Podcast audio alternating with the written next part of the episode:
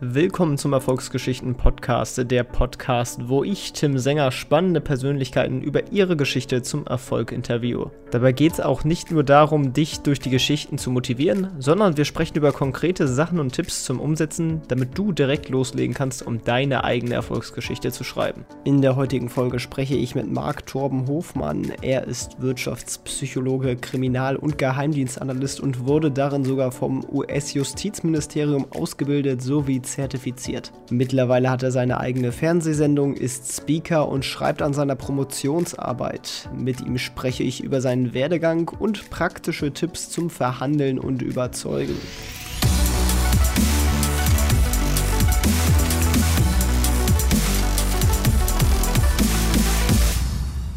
Diese Folge wird dir präsentiert von dem Buch Per Minimalprinzip zum Einser-Abi. Ein findiger Ratgeber für clevere Schüler. Du möchtest Bestnoten ein Einser-Abi haben und dafür nicht viel Zeit und Mühe aufwenden? Dann ist dieses Buch genau das Richtige für dich, denn der Autor zeigt dir mit vielen Tipps und Tricks, wie auch dir das gelingt. Das Buch ist bei allen gängigen Buchhändlern verfügbar und auch in den Shownotes verlinkt. Und jetzt viel Spaß mit der Folge. Ja, hallo Marc, ähm, willkommen im Podcast und am besten starten wir doch direkt mal mit einer kleinen Vorstellung von dir.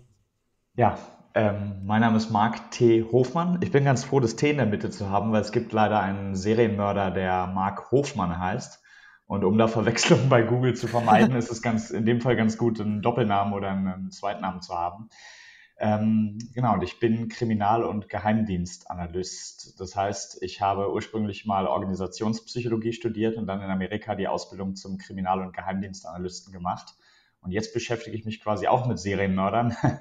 Äh, der Unterschied zu meinem Namensvetter ist allerdings, er ist einer und ich beschäftige mich mit welchen. Das ist dann doch, äh, doch noch ein kleiner, aber wichtiger Unterschied. Und ähm, ich arbeite nicht bei der Polizei, aber für die Polizei, aber teilweise auch Unternehmen, wenn es um Wirtschaftskriminalität, um Drohbriefe geht oder auch um alltäglichere Themen, wenn Firmen zum Beispiel ähm, in psychologischer Hinsicht was verbessern wollen, also Verhandlungspsychologie, Profiling, da sind teilweise auch Techniken dabei, die auch im Alltag, im Vertrieb, im Kundenservice durchaus nützlich sind. Ja. Jetzt sagst du ja, du bist Kriminal- und Geheimdienstanalyst und äh, viele beschreiben sich ja auch als Profiler. Was ist denn da eigentlich so der Unterschied? Äh, streng genommen gibt es keinen, wobei man sagen muss, die Kriminalanalyse oder Fallanalyse ist die übergreifendere Kategorie und das Profiling, also die eigentliche Profilerstellung, ist ein Teil, ein Aspekt der, der Fallanalyse. Trotzdem muss man sagen, eigentlich werden die Begriffe ähm, Fallanalytiker, Kriminalanalyst und Profiler werden eigentlich synonym verwendet. Allerdings verwendet äh, kaum ein Profi das Wort Profiler, weil durch die ganzen Krimiserien CSI Miami, Profiling Paris hat Profiler ähm, ja, ein sehr populäres Image bekommen, aber es wirkt immer nach Intuition und es wirkt irgendwie nicht ganz so seriös. Ich werde zwar oft Profiler genannt von anderen, von Medien, nenne mich aber selber lieber ähm, Kriminalanalyst. Aber mittlerweile benutzt sogar die deutsche Polizei auch das Wort Profiler. Ähm, ich, ich würde einfach sagen, das eine ist eher umgangssprachlich, das andere ist eher die professionelle Bezeichnung, aber zum Teil spricht auch die deutsche Polizei selbst von Profilern, ja. Okay, ja. Und äh, wer sind denn dann da so deine Kunden? Also du hast schon gesagt, so Behörden und Unternehmen. Sind das dann eher die großen Unternehmen mit namhaften Namen oder was kann man sich da vorstellen? Ja, schon. Also es sind schon eher größere Unternehmen, denn Wirtschaftskriminalität und all diese Dinge sind schon natürlich eher für, ähm, ich will es so formulieren, mit wachsender Unternehmensgröße steigt die Wahrscheinlichkeit der Wirtschaftskriminalität. Ein Handwerksbetrieb mit vier Mitarbeitern wird weniger ein Problem mit Bilanzfälschung oder Korruption haben als ähm, die, die DAX-Konzerne, ja. Und äh, wie würdest du dann quasi erkennen, ob da jemand äh, Bilanzfälschung be betrieben hat? Also kommt dann zum Beispiel das Unternehmen zu dir und sagt, wir haben einen Verdacht, kannst du den mal mit dem sprechen so und dann gucken, ob der, ob der lügt oder so? Oder wie läuft das dann genau? Ja, teilweise ist es so oder so ähnlich. Ich muss allerdings dazu sagen, dass es in den allermeisten Fällen eine Teamleistung ist. Denn es gibt immer, es gibt immer Aspekte, die ich kann. Alles, was mit Psychologie zu tun hat, was mit forensischen Interviews, mit Vernehmungen zu tun hat, das kann ich. Und zwar auch ziemlich gut. Aber es gibt auch Aspekte, von denen ich keine Ahnung habe. Ähm, dazu zählt der gesamte IT-Bereich. Ja? Sobald es in, ähm, ja, in, in forensische Datenanalyse, im im, im rein technischen Sinne geht, brauche ich definitiv Hilfe. Und auch wenn es um Finanzdaten geht, brauche ich Hilfe eines Wirtschaftsprüfers oder jemand, der die Bilanzen lesen kann. Ja? Das heißt, ähm, äh, gerade wenn es um Wirtschaftskriminalität geht, braucht man oft äh, drei IT-Fachleute, drei Steuerfachleute, zwei Rechtsanwälte und einen äh, möglicherweise ähm, Vernehmungs- Profi oder, oder was auch immer, ja. Das heißt, oft habe ich einen Teil vom Kuchen, den, den ich bediene, aber könnte den Fall auch alleine nicht lösen. Das ist utopisch. Und das ist bei der, bei der Kriminalpolizei dasselbe. Es gibt immer verschiedene Teams, die, die zuständig sind. Ich will mal ein Beispiel aus, aus der Kriminalistik geben, ja.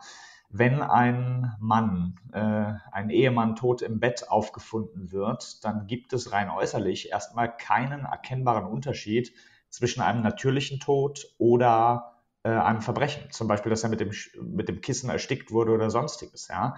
Das heißt, wenn jemand erstickt wurde, dann ist das von außen nicht erkennbar. Man kann der beste Profiler der Welt sein, es ist nicht erkennbar. Die einzige Person, die das feststellen kann, ob es Herzstillstand war oder jemand erstickt wurde, ist ein Rechtsmediziner. Das heißt, es muss obduziert werden. Das heißt, auch bei der Kriminalpolizei ist Profiling keine One-Man-Show, sondern man braucht äh, erfahrene Kriminalisten, man braucht Forensiker, man braucht Spurensicherung, DNA und all diese Dinge. Man braucht eine Obduktion, rechtsmedizinisches Gutachten und möglicherweise auch einen Aspekt Psychologie. Aber das ist meistens sogar eher das kleinere Stück vom Kuchen, definitiv, ja. Okay, ja.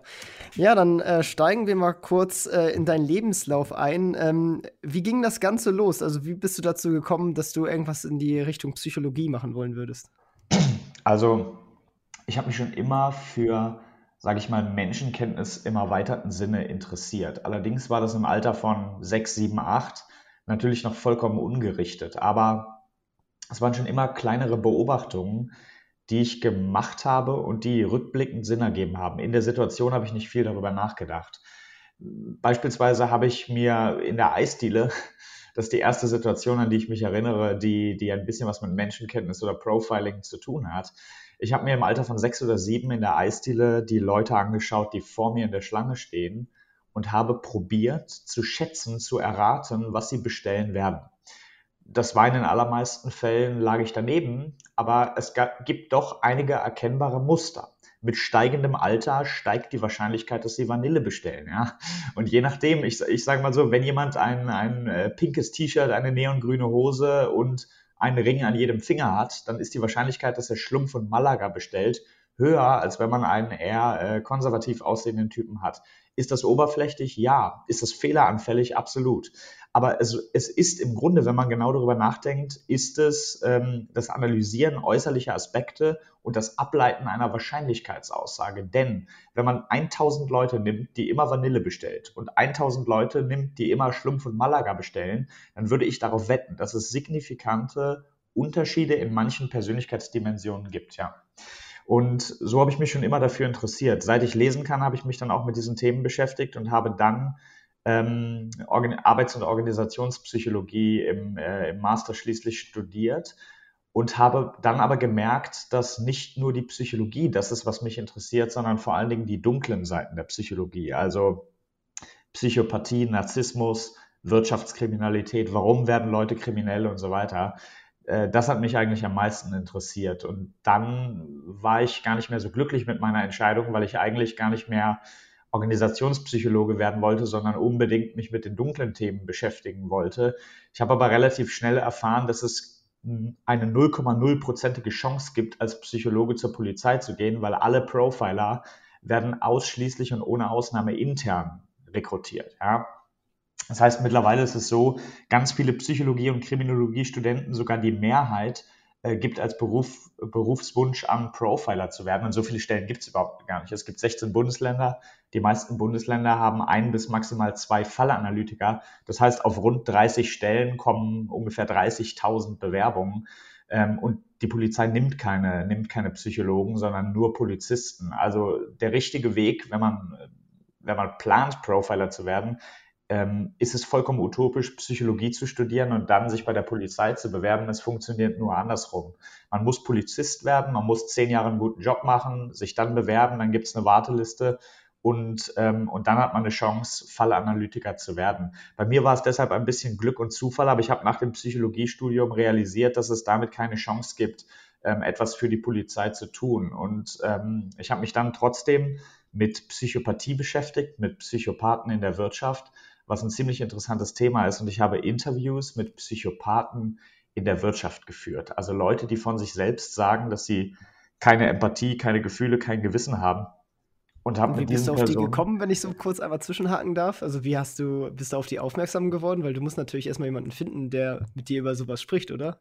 Ja, absolut. Das war, ähm, viele Leute glauben, dass Serienmörder prinzipiell schwerer zu kriegen sind als, ähm, als Wirtschaftskriminelle oder Psychopathen in der Wirtschaft. Das Gegenteil ist der Fall, weil bei Serientätern mit großer Wahrscheinlichkeit sitzen sie im Gefängnis. Das heißt, man weiß, wo sie sind, man weiß auch, wie sie heißen, man weiß auch, was sie getan haben und sie haben jede Menge Zeit. Ja. Das heißt, ähm, an die ranzukommen, mit entsprechenden Kontakten ist im Zweifel einfacher, als jemanden in der Wirtschaft zu finden, der sagt, ich bin nicht verurteilt, ich, ich, mir wurde nie ein Verbrechen nachgewiesen, ich bin an der Wall Street und bin aber der skrupelloseste Mensch ähm, überhaupt. Diese Person zu treffen ist ja weitaus schwieriger. Und ich habe eine anonyme App äh, verwendet. Kennst du Jodel? Sagt dir Jodel was? Ja. Ich frage nicht warum. Jodel ist quasi, für die, die es nicht kennen, eine anonyme ortsbasierte App also wie Twitter, nur anonym und ortsbasiert. Also ich kann zum Beispiel hier in Berlin, kann ich reinschreiben, wo kann ich abends ähm, in der Nähe vom Alexanderplatz eine gute Pizza essen gehen. Und dann können mir Leute Empfehlungen geben, äh, wo in der Nähe vom Alex eine gute, ein guter Italiener ist. Ähm, und ich fand es interessant, was auf Jodel für eine Dynamik entsteht, weil dadurch, dass es anonym ist und ortsbasiert, nutzen Leute es natürlich für allen möglichen Schweinkram. Ja, ich suche eine Frau für und dann sind der Fantasie keine Grenzen gesetzt. Und ich habe mich zu dem Zeitpunkt gerade äh, mit Psychopathie beschäftigt und dachte ich, es ist ja mal ein Versuch wert, einfach mal bei Jodel reinzuschreiben. Ich suche Personen, die sich selbst als funktionelle Psychopathen bezeichnen würden. Also sehr erfolgreich, aber gleichzeitig keine Empathie, keine Gefühle und ein kein emotional funktionierendes Gewissen. Und überwiegend habe ich Schwachsinnsnachrichten bekommen, also einfach Trolle. Aber es gab ein paar Zuschriften, die hochinteressant waren und die habe ich dann zu anonymen Interviews getroffen, ja. Okay, ja, spannend. Aber äh, das ist nicht das Einzige, sondern du wurdest tatsächlich äh, auch vom FBI ausgebildet, ist das richtig? Äh, jein, das FBI ist Teil des amerikanischen Justizministeriums und die bilden aus und, ähm, und zertifizieren. Aber ja, kann man, äh, kann man schon so sagen. Also ich habe, dadurch, dass ich mich mit Psychopathie beschäftigt hatte und Psychopathen interviewt habe, hatte ich zum damaligen Zeitpunkt etwas, was auch für die Amerikaner interessant war. Ich habe jemanden vom LKA getroffen und der sagte mir, Mensch, deine Interviews mit Wirtschaftspsychopathen, das könnte ja auch für die Amerikaner interessant sein. Und der hat mir einen Kontakt hergestellt ähm, zu jemandem aus dem amerikanischen Nachrichtendienstbereich und die waren dann tatsächlich an meinen Informationen interessiert, weil es gerade bei denen ein, ein Thema war. Man muss aber auch dazu sagen, es war noch bevor Trump Präsident war. Ähm, zu Obamas Zeiten war es für Deutsche noch ein bisschen leichter mit den USA zu kooperieren, äh, während Trump ja eher auf Abschottung setzt und gerne zu allem eine Mauer baut. Und äh, Trump hat es auch Deutschen oder Europäern weitaus schwieriger gemacht, ähm, da zu kooperieren oder im Nachrichtendienstbereich ähm, was zu machen. Also eigentlich ist Voraussetzung US-Staatsbürgerschaft, aber in dem Fall, ich hatte etwas, was ich den Amerikanern anbieten konnte. Das war für die von Interesse und so habe ich einen Fuß in die Tür bekommen und dann hat es nochmal rund zwei Jahre gedauert und weil ich nicht die US-Staatsbürgerschaft habe, aber am Ende konnte ich die, äh, die Zertifizierung machen, ja. Ja, das ist natürlich extrem cool. Aber das ist nicht nur das Einzige, was du kannst, sondern du sprichst auch noch Arabisch, habe ich äh, gelesen. Wie kam es denn dazu? Ja, es ist ähm, innerhalb dieser Zertifizierung muss man eine Spezialfähigkeit haben. Ähm, entweder Russisch, Chinesisch, Arabisch oder umfassende IT-Kenntnisse. Ähm, ich hatte nichts von den Vieren und deswegen hat sich für mich die Frage gestellt, was von diesen vier Dingen ich lernen kann und was am schnellsten geht und was mir am einfachsten fällt. Ähm, da ich kein großes Interesse an IT-Themen habe, glaube ich, wäre für mich eine Programmiersprache zu lernen wäre mindestens genauso anstrengend, ähm, wenn nicht sogar zeitaufwendiger und anstrengender als eine Sprache zu lernen, weil ich einfach mehr sozialwissenschaftlich und sprachlich interessiert bin. Ähm, als Organisationspsychologe ist, glaube ich, für mich eine Sprache lernen einfacher als Programmieren zu lernen. Und ich habe mich dann für Arabisch entschieden. Ähm, das war mehr oder weniger Zufall. Ich hätte Chinesisch mindestens genauso interessant gefunden. Aber ich glaube, da wir ja spätestens seit 2015 auch mehr als eine Million arabisch sprechende Menschen äh, in Deutschland haben, ist es, glaube ich, innerhalb Deutschlands nicht ganz unnützlich. Und man muss auch realistisch sagen, auch wenn es meine Beliebtheit nicht steigert, dass natürlich im internationalen Terrorismus nicht unbedingt Chinesisch die Amtssprache ist, ja. Okay, ja. Aber wie, wie gut bist du da mittlerweile? Also kannst du das schon fließend sprechen oder? Ähm, ja. Das heißt, ich ähm, kann ein bisschen Arabisch sprechen, aber nicht sehr gut. Und so würde ich es auch beschreiben. Ich bin vielleicht, wenn man es in Schulleveln ausdrückt, ich spreche ungefähr so Arabisch wie ein Siebt- oder Achtklässler Englisch. Man kann sich schon vernünftig verständigen. Man kann alles ausdrücken, was man ausdrücken will. Aber eine fachliche Diskussion über äh, Astrophysik werde ich auf Arabisch nicht führen können. Aber wie lange hast du insgesamt gebraucht, um das zu lernen? Weil das hat sich jetzt eigentlich ziemlich gut angehört, muss ich sagen. Ja, ich habe ähm, hab mir einen Privatlehrer genommen, weil ich es sonst nicht geschafft hätte, nicht in der Kürze der Zeit. Deswegen ähm, ist es natürlich auch eine, eine Kosten- und Involvement-Frage. Wenn man, wenn man wirklich sagt, das ist für mich lebensentscheidend, ich nehme mir sechs Monate Vollzeitzeit und egal was es kostet, ich nehme mir einen Privatlehrer. Wenn man so daran geht, kann man das natürlich innerhalb, kann man innerhalb von sechs Monaten eine ganze Menge schaffen. Wenn man allerdings nebenbei mit Bubble oder sonstigen Sprachlern-Apps das ein bisschen nebenbei bei der Bahnfahrt macht, ist es utopisch, das in unter einem Jahr zu schaffen. Ich habe ungefähr bis zu dem Level, was ich brauchte, B1, habe ich ungefähr ein Jahr gebraucht. Ähm, und die ersten sechs Monate waren aber auch fast Vollzeit oder sehr intensiv. Ich hatte einen guten Arabischlehrer, der mich erst verwirrt hat, weil er, er sagte zu mir, bevor du Arabisch sprechen lernen kannst, musst du schreiben lernen. Und die Schrift ist ja so kompliziert, abgesehen davon, dass von ähm, rechts nach links geschrieben wird und so weiter, ähm, habe ich gesagt, können wir nicht erstmal ein paar Grundvokabeln lernen? Hallo, tschüss, wie geht's dir? Ein Salat bitte oder, oder was auch immer, so ein paar, ein paar Basics. Aber er sagte, nein, du musst zuerst schreiben lernen. Und dann habe ich halt das Alphabet gelernt und ich konnte arabische Wörter schreiben, bevor ich das erste Mal ein arabisches Wort in meinem Leben gesagt habe. Der Hintergrund ist, es gibt im Arabischen Buchstaben oder Laute, die es im Deutschen gar nicht gibt. Und Leute machen den Fehler, wenn sie die Schrift nicht können, dann schreiben sie sich die Vokabeln quasi in deutscher Lautschrift in ihr Vokabelheft.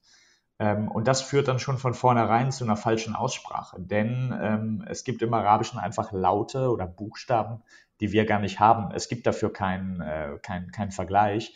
Und deswegen ist es besser, sofort die Schrift zu lernen, weil dann lernt man auch gleich die richtige Aussprache, ähm, statt sich das falsch aufzuschreiben, ja. Okay, ja. Und ähm, du bist nicht nur tätig als Analyst im Endeffekt, sondern du bist auch mittlerweile einer der Top 100 Speaker im Dachraum. Ähm, ja, kam das automatisch einfach dadurch, dass du ja jetzt eine besondere Vita hast? Oder wie bist du dann auf das Speaker-Thema gekommen?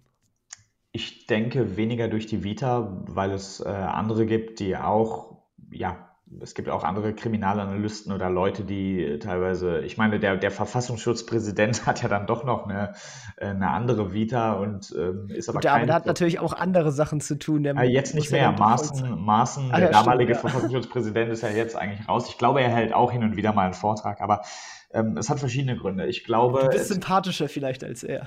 das glaube ich auch nicht unbedingt, aber ich, ich glaube, es geht schon um die, um die Fähigkeit, dass man wahre Inhalte auch unterhaltsam vermitteln kann. Es gibt viele Professoren, die haben brillante Inhalte, sie sind aber leider schlecht darin, sie zu vermitteln. Das weiß ich aus eigener Erfahrung, das kennt jeder aus der Uni, äh, der studiert. Es gibt Professoren, die können es brillant vermitteln, es gibt aber auch welche, die sind fachlich super, aber sie, sie schaffen es nicht, das Ganze anschaulich und, und gut zu vermitteln. Aber ich glaube, die Inhalte und die Art, es zu vermitteln, ist am Ende genauso wichtig wie die Vita selbst. Aber mir sind genug Speaker bekannt, die hervorragend reden können.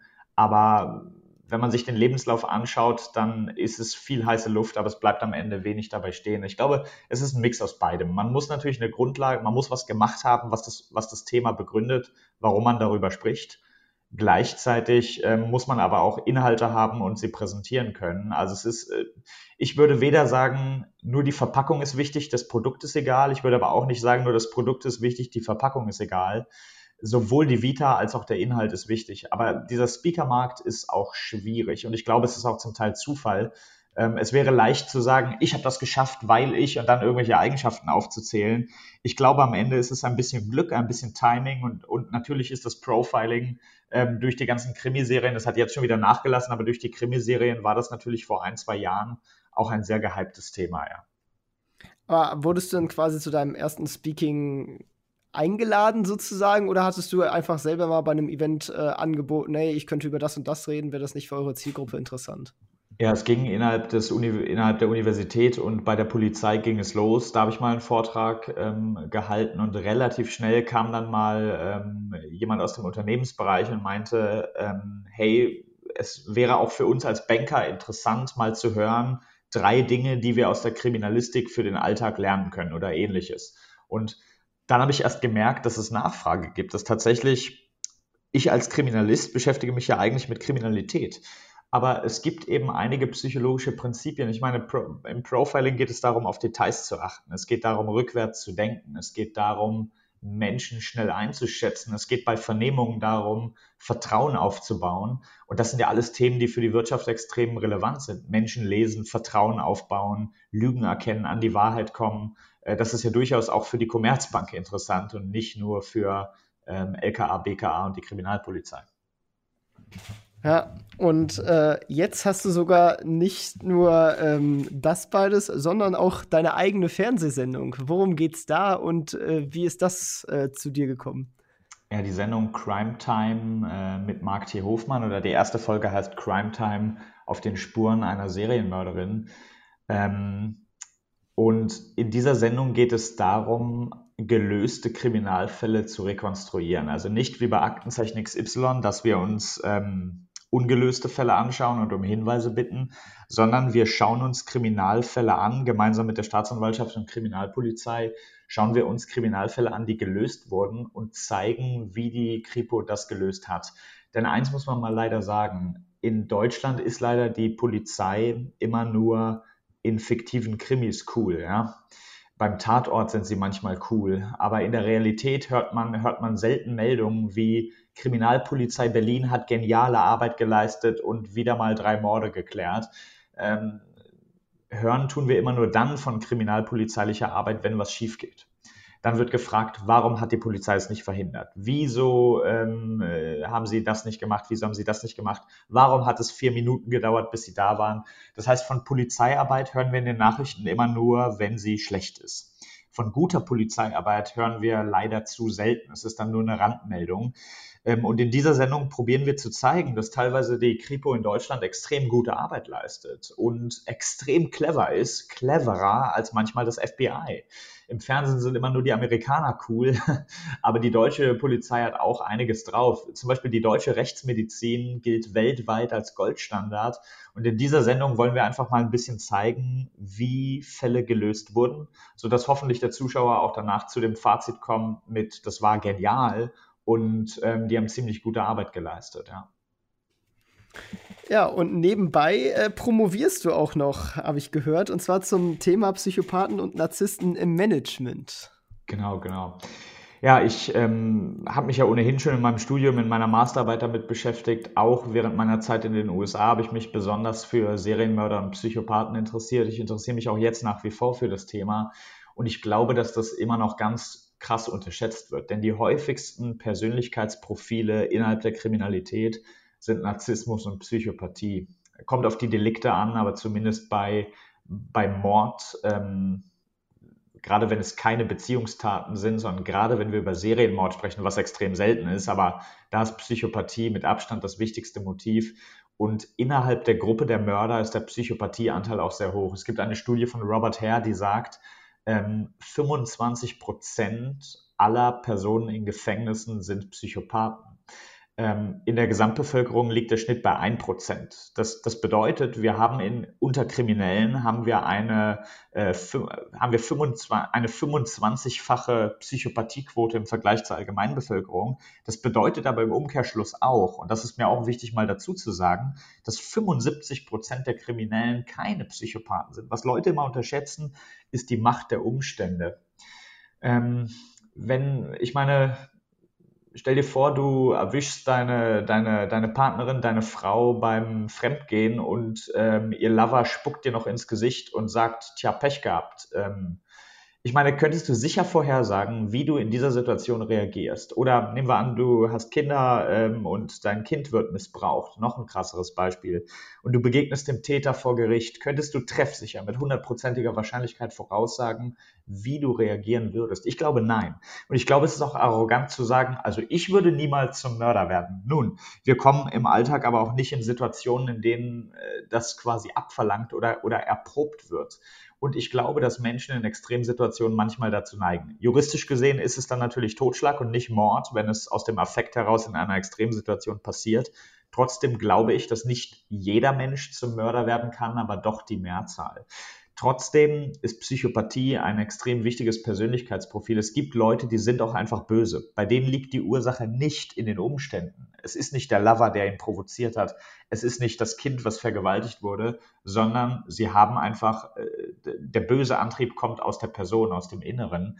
Und ich bin manchmal überrascht darüber, wie wenig ähm, innerhalb der Polizei und auch bei, vor Gericht, bei, bei Staatsanwälten, bei Richtern, wie wenig die eigentlich über Psychopathie und Narzissmus wissen ähm, obwohl es extrem relevant wäre, das zu kennen und auch zu erkennen, bevor es zu spät ist. Äh, wie definiert man denn überhaupt einen Psychopathen? Also woran erkennt man ihn eigentlich? Ja, es gibt eine Checkliste mit 20 Eigenschaften und typischerweise bewertet man jede dieser Eigenschaften auf einer Skala von 0 bis 2. Also zwei Punkte, wir kennen das aus Persönlichkeitstests, zwei Punkte bedeutet trifft voll und ganz zu, Null Punkte bedeutet, trifft gar nicht zu und ein Punkt ist dann die Variante dazwischen. Das heißt, man hat quasi eine Checkliste mit 20 Eigenschaften und man bewertet jede dieser 20 Eigenschaften mit 0 bis 2 Punkten. Am Ende kommt ein Score raus, eine Punktzahl, wenn man so will. Und die liegt logischerweise zwischen 0 und 40. Denn überall 0 Punkte ist das niedrigste, was man haben kann. Und überall 2 Punkte bei allen 20 Fragen wäre dann der höchste Psychopathie-Score. Und jetzt kommt die schwierige Frage. Wir haben eine Skala von 0 bis 40. Ab wann ist denn jetzt jemand Psychopath? Was ist, wenn ich 17 Punkte auf der Skala habe oder 25 oder 30? Wo zieht man jetzt die Grenze, ähm, wo man sagt, der ist jetzt, den nennen wir Psychopath und der ist kein Psychopath? Was ich damit deutlich machen will, ist, es ist ein fließender Übergang. Ich würde behaupten, dass auch wir beide, also von mir weiß ich es, von dir noch nicht, aber wenn wir länger sprechen, vielleicht, ähm, ich würde behaupten, dass wir beide keine Null auf der Psychopathie-Skala sind, ja. Das heißt, ähm, wir sind ja auch nicht Mutter Teresa und da sind auch Eigenschaften dabei, die auch im Einzelnen überhaupt nicht schlimm sind. Also jeder hat gewisse psychopathische Anteile. Die, die sind aber typischerweise im Bereich von ein bis fünf Punkten auf dieser Skala. Das ist nichts wenn es eine gewisse Schwelle überschreitet, wird es schwierig. Und in der Wissenschaft hat man sich mal geeinigt, dass man ab 25 bis 30 Punkten von Psychopathie auch spricht. Wenn man sich aber die Fragen auf dieser Skala anguckt, da sind Dinge dabei wie, äh, wie zum Beispiel Kriminalität, ähm, äh, keine Gefühle, manipulatives Verhalten, äh, völlige Verantwortungslosigkeit, Gewissenlosigkeit. Wenn man das alles mit zwei Punkten beantwortet und am Ende auf über 25 kommt, dann ist das schon ganz gravierend. Also es gibt auf dieser Skala, wer auf 25 kommt, äh, ist schon mit allen Wassern gewaschen, ja.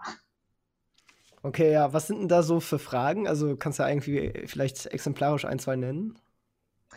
Also die wichtigsten drei habe ich schon genannt. Das sind nämlich die drei Faktoren Empathie, Gewissen und ähm, Gefühlsleben. Die fehlen bei, bei Psychopathen fehlen wichtige emotionale Funktionen. Das meine ich allerdings nicht nur im übertragenen Sinne nach dem Motto, die sind halt ein bisschen kühler, sondern ähm, es gibt Experimente im Gehirnscan, da hat man Psychopathen emotionale Stimuli gezeigt. Also Bilder ähm, von äh, Situationen, die bei normalen Menschen Gefühle auslösen. Beispielsweise, wenn wir Wunden sehen, wenn wir Blut sehen, wenn wir äh, jemanden sehen, der fast verhungert, wenn wir Unfälle sehen oder ähnliches, dann macht unser Gehirn eine automatische Reaktion. Das heißt, der emotionale Bereich des Gehirns wird stimuliert bei bestimmten Bildern, ganz automatisch. Bei Psychopathen ist das nicht der Fall. Als damals Robert Hare seine Studie ähm, mit Psychopathen im Gehirnscan, als er die Bilder eingeschickt hat bei dem wissenschaftlichen Journal und um Veröffentlichung gebeten hat, wurde seine Studie, so besagt die Legende, damals abgelehnt, weil die gesagt haben, das muss eine Fälschung sein. Diese Gehirnscans können unmöglich von echten Menschen kommen. Sie kamen aber von echten Menschen. Aber ähm, es funktioniert einiges anders bei Psychopathen. Sie reagieren auf emotionale Stimuli gar nicht. Also mal hart gesagt, ähm, ob Sie ein Video sehen, in dem jemand ermordet wird oder ein Video sehen, in dem ein Blatt Papier zerknüllt wird, es macht für Psychopathen emotional äh, keinen Unterschied. Es, es, sie, sie zeigen darauf dieselbe emotionale Reaktion, nämlich gar keine. Und das ist schon was ganz Bezeichnendes. Und das würde ich auch als das Kernmerkmal bezeichnen. Alles andere manche haben das, manche haben das nicht, aber diese drei Dinge müssen gegeben sein. Ähm, äh, eine fehlende Empathie, ein extrem flaches Gefühlsleben. Also ich will mal ein Beispiel aus den Interviews geben, die ich geführt habe. Ich habe ein, eine junge Dame interviewt. Mit 18 Jahren war sie bereits Führungskraft in, in, äh, im Escort-Business. Ja? Mehr will ich dazu mal nicht sagen, aber ich habe zumindest diesen Aspekt überprüft und allein das ist beachtlich genug. Ich habe sie gefragt, hast du dich jemals selbst prostituiert oder, oder wie kommst du überhaupt darauf, in diese Branche zu gehen? Ihre Antwort war für eine 18-Jährige fast unglaublich, aber letztlich doch sehr analytisch. Sie meinte, es gibt nur zwei Methoden, in kurzer Zeit viel Geld zu verdienen. Die erste Möglichkeit sind Drogen, die zweite Möglichkeit Prostitution. Da Drogen illegal sind, habe ich den zweiten Weg gewählt. Also sie hat das aus geschäftlichem Kalkül, hat sie einfach sich für diese Branche entschieden und sie hat sich nie selbst prostituiert aber leitet einen, äh, einen großen Escort-Betrieb als Geschäftsführerin mit 18 Jahren. Das ist schon ganz beachtlich. Ähm, ihr Interview, was ich mit ihr geführt habe, war eiskalt. Sie war die ganze Zeit eiskalt. Und ich habe sie dann ganz offen gefragt, hast du Gefühle? Liebe, Trauer, Wut, fühlst du? Und sie meinte, klar habe ich Gefühle. Liebe, Trauer, fühle ich alles im vollen Umfang. Das hat mich gewundert, weil nichts in dem Gespräch hat darauf hingedeutet, ähm, dass sie wirklich tiefgreifende Gefühle hat. Ich habe dann gesagt, gib mir mal ein Beispiel für Trauer. Irgendein beliebiges Beispiel für Trauer. Wann du das letzte Mal traurig warst oder irgendein Beispiel. Da meinte sie, ja, Trauer, Trauer ist zum Beispiel, wenn man den Bus verpasst. Und da dachte ich so, Trauer ist, wenn man den Bus verpasst. Das ist die eigentümlichste Definition von Trauer, die ich bislang gehört habe. Ich glaube, an diesen Beispielen kann man am besten deutlich machen, was Psychopathie ist. Trauer ist, wenn man den Bus verpasst. Das ist das Verständnis von Psychopathen von Emotionen. Emotionen sind für sie wie eine Fremdsprache, die sie nicht verstehen. Sie, sie wissen zwar, dass andere Menschen das haben, aber sie können es in der Tiefe nicht begreifen. Auch wenn sie sagen, klar fühle ich Liebe, wissen sie nicht wirklich, was Liebe ist. Ich habe einen anderen Probanden gefragt, was Liebe ist ich weiß gar nicht, ob ich es aus dem Kopf zitieren kann, ich müsste ablesen, aber habe es gerade nicht hier. Er hat sinngemäß gesagt, Liebe ist ein sich im Laufe der Zeit selbst annullierender Adrenalinpegel. Das ist auch die wahrscheinlich unromantischste Definition für Liebe, die man, die man geben kann. Ähm, ein, aber ja, für Psychopathen gibt es zwischen Adrenalin und Liebe keinen Unterschied. Ob er Achterbahn fährt oder verliebt ist, ist äh, dasselbe. Und äh, wie würdest du sagen, geht man am besten mit Psychopathen und Narzissten um? Das ist eine gute Frage. Die Antwort ist bei beiden unterschiedlich. Wie geht man mit Psychopathen um? Die Antwort ist gar nicht. Und zwar ohne Ausnahme. Ähm, bei Narzissten sehe ich das anders, aber bei Psychopathen kann ich nur empfehlen, äh, die Verbindung abzubrechen. Das gilt sowohl im privaten Bereich. Ähm, die Geschichten gehen nie gut aus und auch im Unternehmenskontext. Ich habe selber mal den Fehler gemacht, ähm, da ging es um einen Kunden von mir und ich dachte mir, ist mir doch egal, wenn er am Ende die Rechnung zahlt, kann mir ja egal sein, ob er jetzt Narzisst oder Psychopath oder was auch immer ist. Das war das einzige Mal in meiner bisherigen Karriere, dass eine Rechnung nicht bezahlt wurde, bis heute. Ähm, ich kann nicht empfehlen, einen Pakt mit dem Teufel einzugehen, auch wenn man denkt, es ist ja nur ein Kunde, ich will nur das Geld und fertig es ist eine ganz schlechte Idee, sich mit Psychopathen einzulassen, weil die Geschichten enden immer schlecht. Sie können, können kurzfristig mal gut sein, aber langfristig reißen sie Beziehungen, Familien oder Unternehmen in den Abgrund und sie hinterlassen ein Trümmerfeld, wo immer sie waren. Ähm, das ist nicht empfehlenswert. Nun sagen aber viele ja, wenn mein Chef Psychopath ist, ich kann ja nicht meinen Chef feuern. Das stimmt. Aber man muss sich auch selbstkritisch die Frage stellen, wenn man sicher ist, dass der eigene Chef ein Psychopath ist, ob man unter dieser Führungskraft eine blühende und gedeihende Karriere machen wird. Nämlich, weil die Antwort ist wahrscheinlich nein. Das heißt, man muss sich dann in diesen Fällen überlegen, wenn man tatsächlich einen psychopathischen Chef hat, ob es nicht klüger oder besser für die eigene Karriere ist, das Unternehmen zu verlassen oder zumindest die Abteilung zu wechseln. Ja. Das ist äh, die Antwort für Psychopathen. Bei Narzissten sehe ich es ein bisschen anders. Bei Narzissten ist die Antwort zweigeteilt. Privat würde ich auch empfehlen, mich zu trennen, denn eine Beziehung, eine Ehe mit einem Narzissten kann grauenvoll sein. Es kann den anderen Partner zermürben.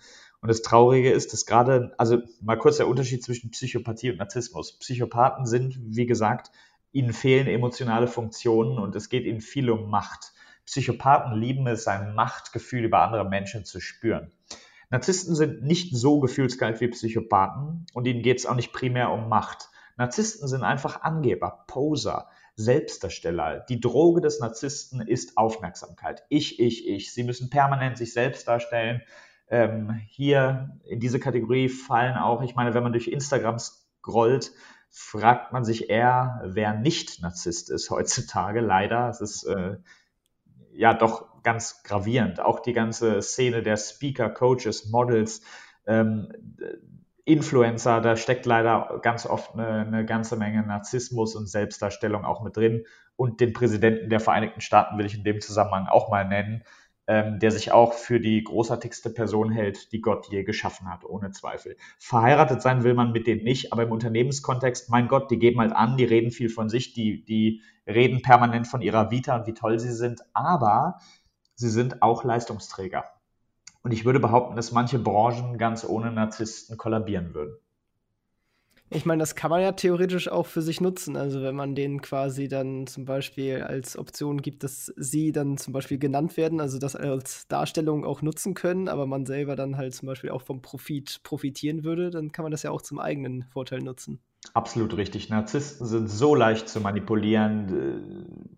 Also viel einfacher ähm, geht es gar nicht, weil ihre Motive einfach sehr simpel sind. Ja? Es geht einfach darum, immer ein Stückchen Bewunderung und immer die tollste Person im Raum zu sein. Wie kann man einen Narzissten beeindrucken? Ganz einfach, man muss im Golf knapp verlieren. Also, und das meine ich auch im übertragenen Sinne. Also, wenn man quasi gut ist, aber der Person immer das Gefühl gibt, du bist natürlich der, der Oberkönig, ähm, dann kann das auf Narzissten sehr schmeichelnd wirken, wirken und auch der eigenen Karriere nutzen. Allerdings nur bis zu einem gewissen Grad, denn man wird den Narzissten nie überholen auf der Karriereleiter und auch das kann irgendwann zu einem Problem werden. Aber äh, was du gerade sagtest, mit, äh, wenn man denen die Chance gibt, äh, im Scheinwerferlicht zu stehen, dann kann man das ja auch nutzen. Es gibt eine Studie, oder es gab lange Zeit in der Wissenschaft, in der Psychologie Streit. Eine Gruppe von Forschern hat herausgefunden, dass Narzissten bessere Leistungen erbringen also Narzissten sind bessere Performer in Unternehmen, sind ehrgeiziger, bleiben länger im Büro, machen bessere Arbeit, sind, äh, strengen sich extrem an, weil sie wollen natürlich die beste, der beste Mitarbeiter der Welt sein. Ja?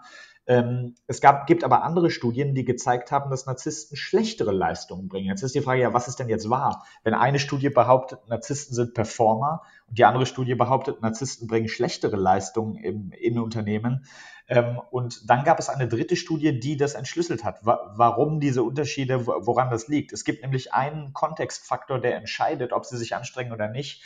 Und die Studie heißt, ich hoffe, ich zitiere es richtig, ähm, Narcissism and the Perceived Opportunity for Glory. Das heißt, es geht immer um die Chance, danach im Scheinwerferlicht zu stehen. Also einfach formuliert, wenn man dem Narzissten quasi sagt, wenn du dich anstrengst, dann bist du am Ende Mitarbeiter des Monats. Also wenn er die Idee hat, wenn ich mich anstrenge, dann fällt das auf mich zurück. Alle sehen dann, dass ich großartig bin. Dann strengen die sich an wie niemand sonst. Wenn es allerdings eine Gruppenleistung ist und am Ende nicht erkennbar ist, also nehmen wir mal an, wir arbeiten an einem Projekt mit zehn Leuten und am Ende ist nicht erkennbar, wer welchen Anteil geleistet hat, dann strengen sich Narzissten gar nicht an, weil sie denken, es bringt mir ja nichts, es sieht ja sowieso niemand, dass ich der Geniale bin. Das heißt, wie kann man Narzissten zur Leistung anspornen? Wenn man eine Gruppenarbeit macht, sollte man den Narzissten als die Person auswählen, die die Ergebnisse präsentiert. Erstens wird er sich dann anstrengen, weil ähm, das sozusagen mit seinem Gesicht verknüpft wird. Und unabhängig davon sind Narzissten meistens auch die besten Redner. Okay, ja, das ist natürlich spannend. Ähm, steigen wir jetzt am besten auch noch mal in ein paar Techniken ein. Äh, was für Tipps, Ratschläge hättest du in Sachen für Verhandeln für unsere Zuhörer? Ja, also der erste Tipp, und es geht vor allen Dingen an die Frauen, die mir da in der Hinsicht besonders am Herzen liegen. Ein Grund, warum Frauen leider immer noch in der Wirtschaft schlechter bezahlt werden als Männer in identischen Positionen, hat nichts mit Diskriminierung zu tun, sondern es liegt an einem simplen Fakt. Frauen verhandeln nicht. Sie hassen es zu verhandeln, während Männer damit weniger ein Problem haben. Ähm, der erste Tipp, und das ist übrigens nicht der einzige Grund, es gibt auch teilweise systematische ähm, Ungerechtigkeiten und Diskriminierung, aber ein Teil der Erklärung ist auch, dass ähm, wenn man 1000 Männer nimmt, ist der Prozentsatz derjenigen, der um das Gehalt verhandelt, höher als bei Frauen.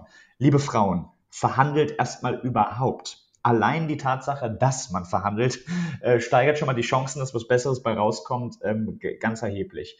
Woran liegt das, dass ähm, Leute generell ungern verhandeln und Frauen noch weniger gern? Ähm, es liegt daran, weil die meisten Menschen glauben, dass, ein, dass es, ihnen ist es unangenehm. Eine Verhandlung ist für sie etwas Minderwertiges, es ist Feilschen, es ist gierig, ähm, ich will mehr Geld haben und so weiter. Das ist nichts, was man gerne fordert. Ähm, ein Trick, der für Bewerbungsgespräche einfach brillant ist, ähm, ist folgender. Ich meine, Ankern hat mittlerweile jeder schon mal gehört. Ankern bedeutet einfach, dass die erste Zahl, die in den Raum geworfen wird, gilt als eine Art Anker, eine Art Fixpunkt. Und oft ist es so, dass der Rest der Verhandlungen sich dann um diesen Fixpunkt herum dreht. Ja? Also wenn einer beispielsweise sagt 5000 Euro, dann sagt der nächste 5100 und so weiter. Aber der Anker, die 5000, ist eigentlich die, die das Wichtigste, weil die ganze restliche Verhandlung dreht sich dann quasi um diesen Anker herum.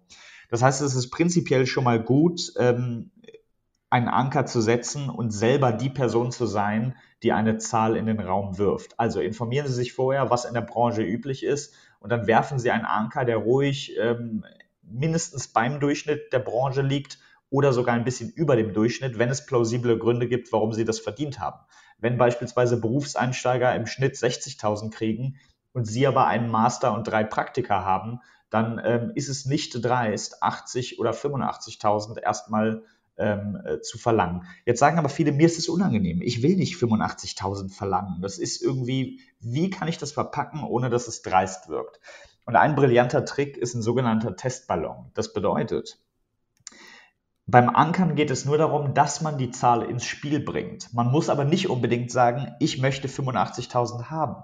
Es gibt einen anderen Weg, wie man das etwas galanter machen kann, ähm, indem man sich zum Beispiel auf andere bezieht. Also nehmen wir mal an, Vorstellungsgespräch in einer Unternehmensberatung. Ich habe Bachelor, Master und Berufserfahrung. Ähm, und dann fragen die mich, Herr Hofmann, was sind denn Ihre Gehaltsvorstellungen? Und nehmen wir mal an, 85 ist das, was ich jetzt anstreben will oder, oder haben will. Dann äh, würde ich Folgendes sagen. Ein Freund von mir arbeitet bei McKinsey, der verdient äh, 95.000. Ein anderer Freund arbeitet bei PricewaterhouseCoopers, der verdient sogar 102.000 und noch Bonuszahlungen dazu. Ähm, ich habe einen Bachelor, ich habe einen Master, ich habe Berufserfahrung, mehrere Praktika. Was würden Sie mir denn bieten? Das heißt, ich werfe die Zahlen in den Raum, aber ich sage nicht, ich möchte 85.000 haben, sondern ich sage, ein Freund von mir kriegt 85, ein anderer Freund kriegt sogar 95. Was würden Sie mir zahlen? Und jetzt wird es dem Arbeitgeber extrem unangenehm sein, mit 60.000 zu kommen, denn der Anker steht bereits im Raum ohne dass man ihn direkt gefordert hat. Und das ist etwas, was man übrigens auch beim Autokauf machen kann. Ähm, nehmen wir mal an, man möchte einen äh, VW Golf kaufen, der, äh, keine Ahnung, dafür 18.000 auf dem Hof beim Autohändler steht. Dann kann man sagen, ich habe habe im Internet mir zehn äh, vergleichbare Autos angeschaut, alles VW Golf, und ich habe mal den Durchschnittspreis aus diesen zehn berechnet und das liegt exakt bei 16.000. Das ist nicht mal der günstigste Preis, sondern das ist der Durchschnitt von zehn Angeboten, die ich online gefunden habe. Das heißt, ich würde keinen Cent mehr als das bezahlen, denn das ist bereits nicht der günstigste Preis, sondern der Durchschnitt. Können wir uns darauf einigen, das wäre doch fair. Das heißt, ich sage nicht 16 einfach so, sondern ich sage, lieber Autohändler, ich habe den Durchschnitt berechnet, der liegt bei 16, Sie wollen 18. Ähm, und dann hat man schon mal diesen, ähm, diesen Anker in den Raum geworfen. Und natürlich kann niemand genau kontrollieren, ob wirklich der Durchschnitt bei 16 liegt. Drucken Sie einfach sich ein Papier aus und behaupten Sie es, es wird denselben Effekt haben. Ähm, das mag jetzt dreist klingen oder wie Täuschung, aber glaubt mir, Profiverhandler, die das hauptberuflich machen, sind mit absolut allen Wassern gewaschen und Autohändler sind die, sind die abgekochtesten Verhandler, die es überhaupt gibt. Also haben sie keine Scham, sich bei äh, Autoscout24 irgendein PDF auszudrucken, malen sie ein bisschen mit Textmarker darauf rum und tun sie so, als hätten sie was berechnet. Sagen sie einfach hier, online liegt der Durchschnittspreis bei 15 Sie wollen 18, einigen wir uns auf 16. Ähm, das kann man ruhig machen, weil gerade Autohändler wissen ganz, die kennen alle Verhandlungstricks und wissen wahrscheinlich sogar, was sie darauf antworten sollen. Aber wie gesagt, Trick Nummer eins, überhaupt zu verhandeln. Das ist schon mal das Wichtigste. Und wenn jemand sagt, ich möchte aber nicht Sachen fordern, weil mir es unangenehm ist, dann ist es immer eine gute Idee, auf andere zu verweisen. Also auf Sixt kostet es 15.000, ein Freund von mir verdient 85.000. Auf diese Art wirft man die Zahl in den Raum, ohne sie zu fordern. Ich glaube, das ist auf jeden Fall ein echt wertvoller Tipp. Ähm, kommen wir zum nächsten Bereich. Was für Tipps hättest du in Sachen Überzeugen? Also wie kann man gute Leute überzeugen? Ja. Oder eine, wenn ich noch einen Nachtrag zur Verhandlung Klar, ja. äh, machen kann, ein, eine Sache, die noch extrem äh, hilfreich ist, Leute glauben immer, dass sie in Verhandlungen mächtig sind, wenn sie selber ähm, vollends entscheidungsbefugt sind. Also wenn sie selber quasi der Chef sind, Macht haben. Das Gegenteil ist der Fall. Man ist in Verhandlungen am allermächtigsten, wenn man weniger zu sagen hat. Ich gebe ein Beispiel. Ähm, wenn, wenn ich einen Teppich kaufen will und äh, der Teppichhändler sagt mir 500 Euro oder der Teppichhändler sagt mir 1000 Euro, dann kann ich zum Beispiel sagen, meine Freundin hat mir 500 Euro gegeben und sie hat mich beauftragt, einen Teppich zu kaufen. Sie meinte, egal was du nimmst, auf keinen Fall mehr als 500 Euro, es kommt überhaupt nicht in Frage. So, Jetzt hat der Teppichhändler ein Problem, denn jetzt kann er argumentieren, was er will. In dem Moment, wo ich sage, ich bin nicht der Chef, meine Freundin hat gesagt 500 Euro und kein Cent mehr, jetzt kann er argumentieren, was er will. Warum der Teppich 10.000 wert ist, egal. Ich kann einfach auf eine andere, höhere Instanz verweisen. Freundin hat gesagt 500 und dann war es das erstmal. Und dasselbe passiert im Unternehmensbereich permanent. Wenn, wenn Sie sagen, mein Chef hat mich beauftragt, ähm, eine IT-Dienstleistung zu buchen, das Budget liegt bei 5000. Wenn die jetzt 6500 haben wollen, haben sie Pech gehabt, weil sie können immer wieder sagen, ich verstehe sie, ich verstehe ihre Argumente, sie sind so sympathisch. Aber mein Chef hat gesagt 5000 und kein Cent mehr. Punkt. Das heißt, wann immer man auf eine höhere Instanz verweisen kann, ist man in Verhandlungen fast unschlagbar.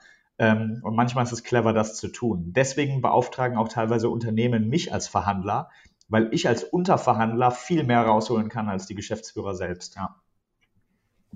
Okay, ja. Dann kommen wir jetzt zum Thema Überzeugen. Äh, wie kann ich Gerne. Leute am besten von etwas überzeugen? Da machst du ein großes Fass auf, weil es natürlich ähm, ein sehr, sehr umfassender Bereich ist. Die Frage ist immer, wen will ich von was überzeugen? Will ich was verkaufen? Will ich wen? Ich meine, auch, auch eine Vernehmungssituation ist ja nicht Sagen wir mal zum Beispiel eine Meinung. Also, weil Verkaufen, da hatten wir ja eben mit Verhandeln, das ist ja meistens im Endeffekt dann das Outcome eines Verkaufs. Ähm, was, wie würdest du sagen, kann man eine Meinung quasi rüber, dass man jemand anders versucht, die eigene Meinung, äh, von eigener Meinung zu überzeugen? Ja, das ist schon gleich die Königsdisziplin, denn es gibt, ähm, gibt sozusagen eine Hierarchie der Beeinflussbarkeit und Meinungen und Einstellungen sind am schwierigsten ähm, zu beeinflussen. Also zum Beispiel Wissen ist leicht zu beeinflussen, indem ich dir was beibringe. Zum Beispiel jetzt gerade beeinflussen wir ja die Zuhörer, indem sie etwas Neues lernen, es möglicherweise ausprobieren und so weiter. Niemand hat aber damit ein Problem. Wenn es aber um Meinungen geht, dann kommt eine Art Schutzmechanismus in Gang. Leute wollen ihre Meinung nicht gerne ändern. Es fühlt sich nicht gut an, die eigene Meinung zu ändern. Warum? In der Psychologie nennt man das Konsistenzstreben. Das bedeutet, bei einer Meinung zu bleiben, wird in unserer Kultur als Stärke angesehen. Was eigentlich falsch ist. Ich finde, es gehört mehr Stärke dazu, die Meinung zu ändern, als bei der Meinung zu bleiben. Aber in Deutschland gilt es als standfest und ähm, stark, wenn man quasi bei der Meinung bleibt. Und deswegen gerade für Männer ähm, ist es ihnen unangenehm, die Meinung zu ändern, weil das wie Schwäche sich anfühlt. Was dabei extrem wichtig ist, Konsistenzstreben. Wie kann man das Ganze, das Ganze für sich nutzen? Ich will es mal so erklären, wobei man es besser aufzeichnen als erklären kann. Ähm, nehmen wir mal ein, ein ganz krasses Extrembeispiel. Wir haben eine Vernehmungssituation und wir haben, ähm, wir haben jemanden von den Hells Angels oder irgendjemanden aus der organisierten Kriminalität. Wenn ich diese Person jetzt da, davon überzeugen will, gegen den Clan oder gegen, gegen die eigene Rockerbande oder was auch immer auszusagen, dann ist das extrem schwer. Weil das ist nicht nur eine Meinung, das ist für die fast eine Religion. Es ist deren Einstellung, es ist deren Lebensphilosophie. Und wenn es eine Regel bei den, äh, bei den Hells Angels gibt, dann ist es, dass man nicht gegen die aussagt. Ähm, wenn ich jetzt ein Zeitfenster von 20 Minuten habe, um diese Person umzustimmen, doch mit mir zu kooperieren, Der erste Schritt besteht immer darin zu analysieren, was eigentlich die tiefgreifenden ähm, Motive sind. Also warum bleibt jemand bei dieser Meinung? Beispiel, nehmen wir das Hells Angels Beispiel. Ganz oft ist ein dahinterliegender Wert, der ganz, ganz tief sitzt, Ehre. Generell ist äh, erstaunlicherweise innerhalb der Kriminalität und bei Clans ist Ehre immer ein ganz, ganz wichtiges Wort. Was für uns ein bisschen paradox ist, weil wir einfach sagen, besonders ehrenhaft ist die ganze Kriminalität ja generell nicht. Aber für die ist einfach Ehre ein extrem starker, ein extrem starkes Wort, ein extrem starker Begriff. Ich werde es nur schaffen, seine Einstellung zu ändern oder zu beeinflussen, wenn ich ihm zeige, dass das, was ich von ihm will, noch mehr mit Ehre zu tun hat. Also der dahinterliegende Wert, warum er bei den Hells Angels ist, ist einfach, ich will ein ehrenvoller Mensch sein. Ehre ist das Wichtigste in meinem Leben. Und das werde ich nicht ändern können. Ich kann ihm jetzt aber zeigen, warum die Hells Angels gar nicht so besonders ehrenvoll sind. Ich kann Beispiele zeigen von übelsten Kriminalfällen, bei denen Unschuldige zu Schaden gekommen sind. Und ich kann ihm die Frage stellen, ob es besonders ehrenvoll ist, ähm, wenn ein Kind oder wer auch immer, das ist jetzt ein fiktives Beispiel, zu Schaden kommt. Und wenn ich es schaffe, ihn davon zu überzeugen, dass er ist ein ehrenvoller Mann und Ehre ist das Wichtigste in seinem Leben. Das werde ich nicht ändern. Aber wenn ich ihm zeigen kann, dass es gar nicht besonders ehrenvoll ist, ähm, mit dieser Gruppe zu kooperieren, sondern es viel ehrenvoller wäre, der Polizei zu helfen, dann hat man eine realistische Chance.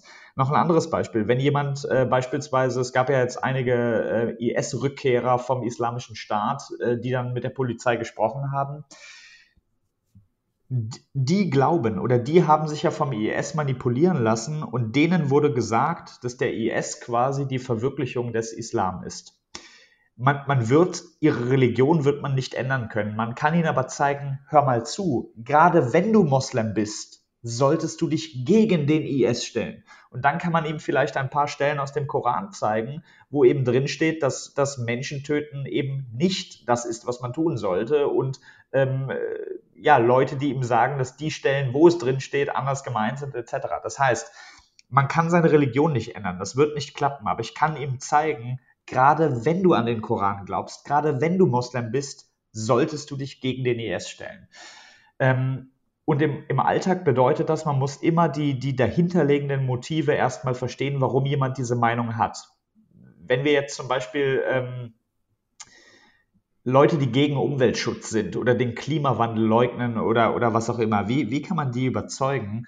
Nun, in deren Einstellung ist es wahrscheinlich so, ähm, die wollen durchaus auch ein guter Mensch sein, aber sie glauben nicht, dass der Klimawandel überhaupt existiert oder sie glauben nicht, dass das gut ist.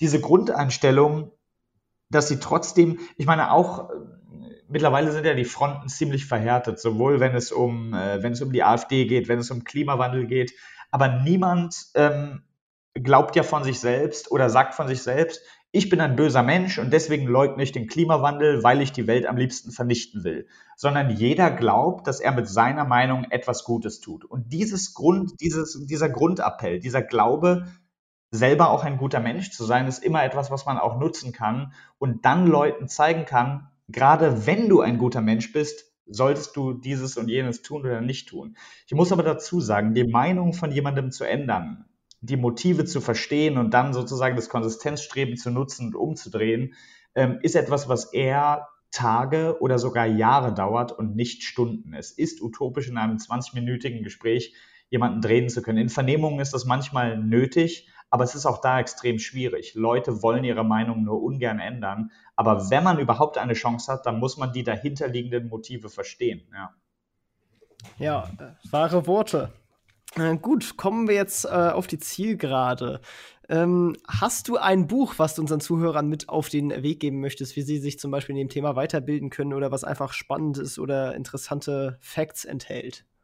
Ja, es gibt zwei Bücher, die ich, äh, die ich sehr schätze. Das eine ist von Robert Cialdini und heißt Die Psychologie des Überzeugens. Da nennt er sechs wissenschaftlich fundierte Prinzipien, die, die sehr, sehr wirksam sind und ähm, auch innerhalb der Kriminalistik zum Teil, nicht alle davon, aber zum Teil genutzt werden. Das zweite Buch, was mich auch extrem geprägt hat, ähm, das ist so eine Art Grundbaustein. Das ist jetzt nicht speziell was zum Thema Profiling, aber ich glaube, da, das ist die Basis für ganz, ganz viel. Und das, viele kennen es wahrscheinlich von äh, Daniel Kahnemann, schnelles Denken, langsames Denken. Ähm, es wurde bislang nur zweimal für Psychologie einen Nobelpreis vergeben. Es gibt keinen Psychologie-Nobelpreis, deswegen hat Kahnemann den Wirtschaftsnobelpreis bekommen, aber er ist eigentlich ähm, Psychologe oder ich glaube sogar auch Organisationspsychologe, ich bin unsicher. Aber dieses Buch ist absolut Weltklasse. Schnelles Denken, langsames Denken ist so eine Art ähm, Grundfundament der Psychologie. Ich glaube, das zu kennen ist extrem viel wert und vieles, vieles andere, was, was ich heute weiß oder mache, baut darauf auf oder lässt sich damit auch erklären. Ja. Ja, die Bücher werden natürlich auch in den Shownotes verlinkt, also da könnt ihr die finden. Witzigerweise wurden die gleichen Bücher auch äh, von deiner verlobten Freundin genannt. Ach, tatsächlich. ja. Insofern ganz passend. Ähm, ja. Genau, den Podcast von Vivian Wisocki, den findet ihr äh, natürlich auch äh, in den vergangenen Folgen. Äh, könnt ihr auch gerne anhören, auch ein sehr spannender Podcast. Ja, witzigerweise, ich, ich, ich wusste nicht, dass sie diese genannt hat. Und ich wusste auch nicht, dass es ihre zwei Lieblingsbücher sind. Aber es ist tatsächlich nicht so, dass wir, ähm, dass wir quasi zusammengekommen sind und dann zufällig erkannt haben, dass wir dass wir im Leben dieselben Prinzipien oder Denkmuster haben. Ich würde eher sagen, die Ursache-Wirkungsbeziehung war andersrum. Wir sind zusammengekommen, weil wir dieselben Prinzipien und ähm, Denkmuster haben. Ja? Also von vornherein hatten wir eine erstaunliche Übereinstimmung und äh, interessant, dass sie so, dass meine Seelenverwandte und Verlobte sogar äh, dieselben Lieblingsbücher nennt. Wusste ich nicht. Aber ja, macht Sinn. Genau, und jetzt zum Abschluss, die letzten Worte gehören dir. Äh, dein Ratschlag-Tipp äh, für Erfolg an unsere Zuhörer. Vielen Dank schon mal an dieser Stelle auch für das Interview. Ja, sehr, sehr gerne. Ich glaube, das Wichtigste ist es, dass man im Leben und insbesondere im Berufsleben, in der Karriere nicht immer an das Ergebnis denkt. Ähm, ich glaube, es ist falsch, mit dem, mit dem Gedanken zu studieren, wo kann ich am meisten Geld verdienen sondern die Ursache-Wirkungsreihenfolge sollte immer andersrum sein. Man sollte sich überlegen, wo sind meine Stärken und was interessiert mich und dann ähm, das entsprechende wählen. Denn am Ende glaube ich, wenn man etwas tut, was der eigenen Profession, Talent und Leidenschaft entspricht, wird man am Ende viel mehr Geld verdienen, als einfach Zahnarzt zu werden, weil man gehört hat, dass man da gut verdienen kann, auch wenn man sich für Zahnmedizin einen Scheiß interessiert. Also Interessen und eigene erstmal muss man sich selbst profilen. Das ist vielleicht ein schöner Abschlusssatz. Man sollte sich selbst erstmal profilen, ähm, rausfinden, was die eigenen Stärken sind und danach die eigene Karriere ausrichten. Und wenn man feststellt, ein Fisch zu sein, dann ist das Wasser das richtige Element. So. Perfekt, vielen Dank. Das war's auch schon mit dieser Folge vom Erfolgsgeschichten Podcast. Alle angesprochenen Links findest du in den Shownotes und auf erfolgsgeschichten-podcast.de. Wenn dir die Folge gefallen hat, dann hinterlasse gerne eine Bewertung auf iTunes und Co. Wir hören uns dann in der nächsten Folge wieder und denkt dran, nur durch Taten kommt man zum Erfolg. Also, legt los.